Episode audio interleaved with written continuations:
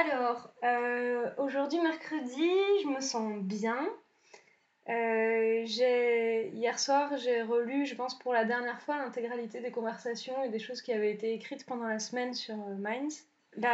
L'histoire entre, entre Lola et Miejanoche me, me manque. J'ai encore un peu cette sensation de vide voilà, depuis avant-hier qui petit à petit passe. Et, et en même temps, j'ai vraiment besoin de de euh, reprendre euh, le cours de ma vie réelle.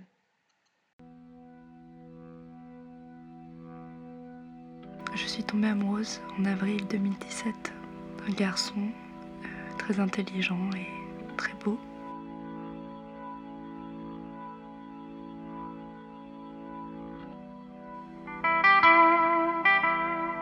Cette histoire a été assez douloureuse.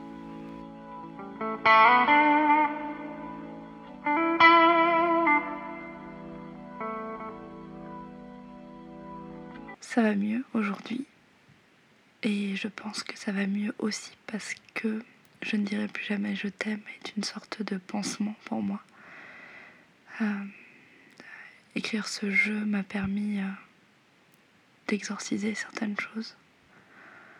Euh, et lire la poésie des joueurs et des joueuses qui ont participé à ce jeu depuis que j'ai lancé les inscriptions me fait beaucoup de bien aussi en fait.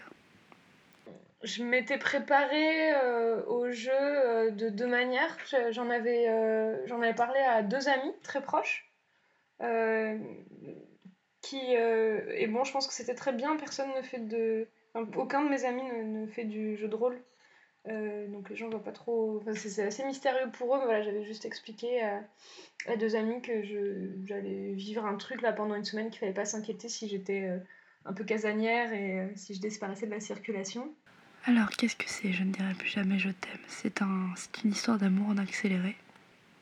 C'est deux personnes qui vont aller trop vite, se rencontrer, s'idéaliser, imaginer qu'ils sont qu'entre eux c'est le coup de foudre, un coup de foudre poétique et érotique, et euh, qui vont s'emballer et qui vont se séparer.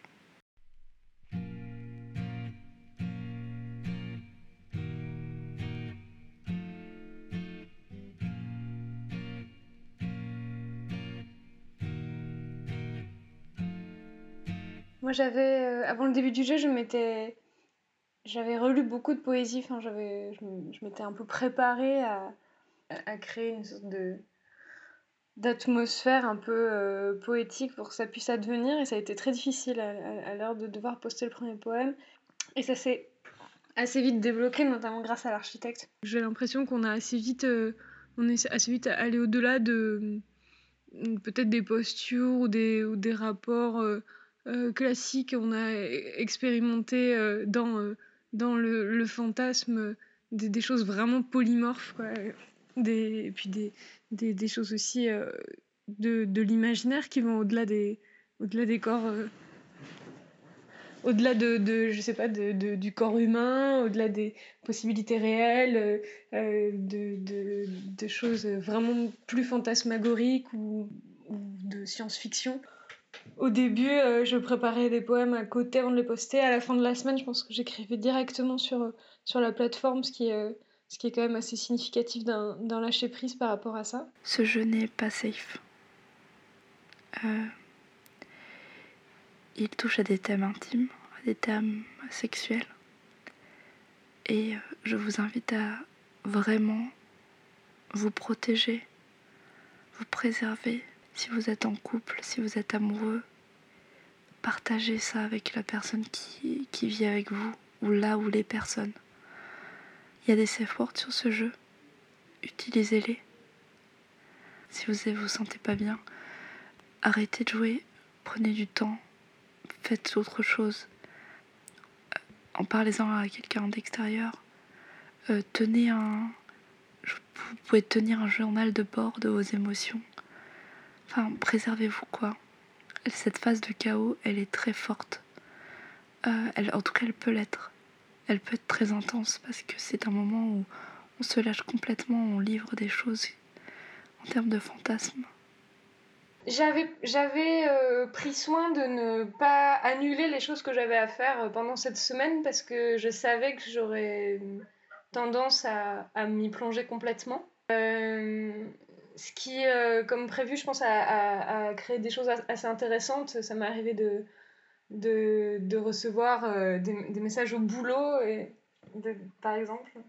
J'ai piqué un phare au, boulot, ou d'être chez moi avec des copains débarquent et d'être dans des, dans des, situations un peu gênantes et en même temps c'est excitant comme dans la vraie vie, donc c'est assez drôle.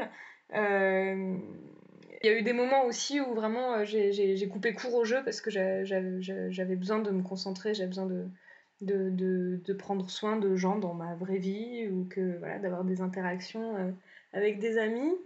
La troisième phase, c'est la phase de rupture. Et c'est là où vous allez en chier émotionnellement. C'est un jeu qui finit mal et c'est une tragédie ces personnages ne vont pas terminer ensemble. Ils vont se avoir peur et ils vont se dire que que ça allait trop vite, que ça peut pas continuer comme ça, que c'est dangereux, que c'est malsain. Et, euh, et c'est comme ça que ça va se terminer. Euh, j'ai écrit ce jeu dans pour euh, exorciser quelque chose qui était plutôt sombre. Et j'ai conscience que il porte de noirceur. Je pense que ça peut être cathartique et, euh, libérateur de le jouer. Pour autant, euh, je pense que c'est pas un jeu qui peut se jouer dans n'importe quel état d'esprit. C'est un jeu à partager avec des gens en qui on a confiance. C'est un jeu qui peut être très douloureux. Voilà. Euh, j'espère que j'ai pas découragé tout le monde. Euh, il y aura un podcast spécifique pour euh, les architectes. je vous embrasse et je vous souhaite de très, de très belles rencontres et de la, et de la très belle poésie. This is my blues. Cause I'm back down on my own again. T'es prête? Ouais. Alors ça enregistre.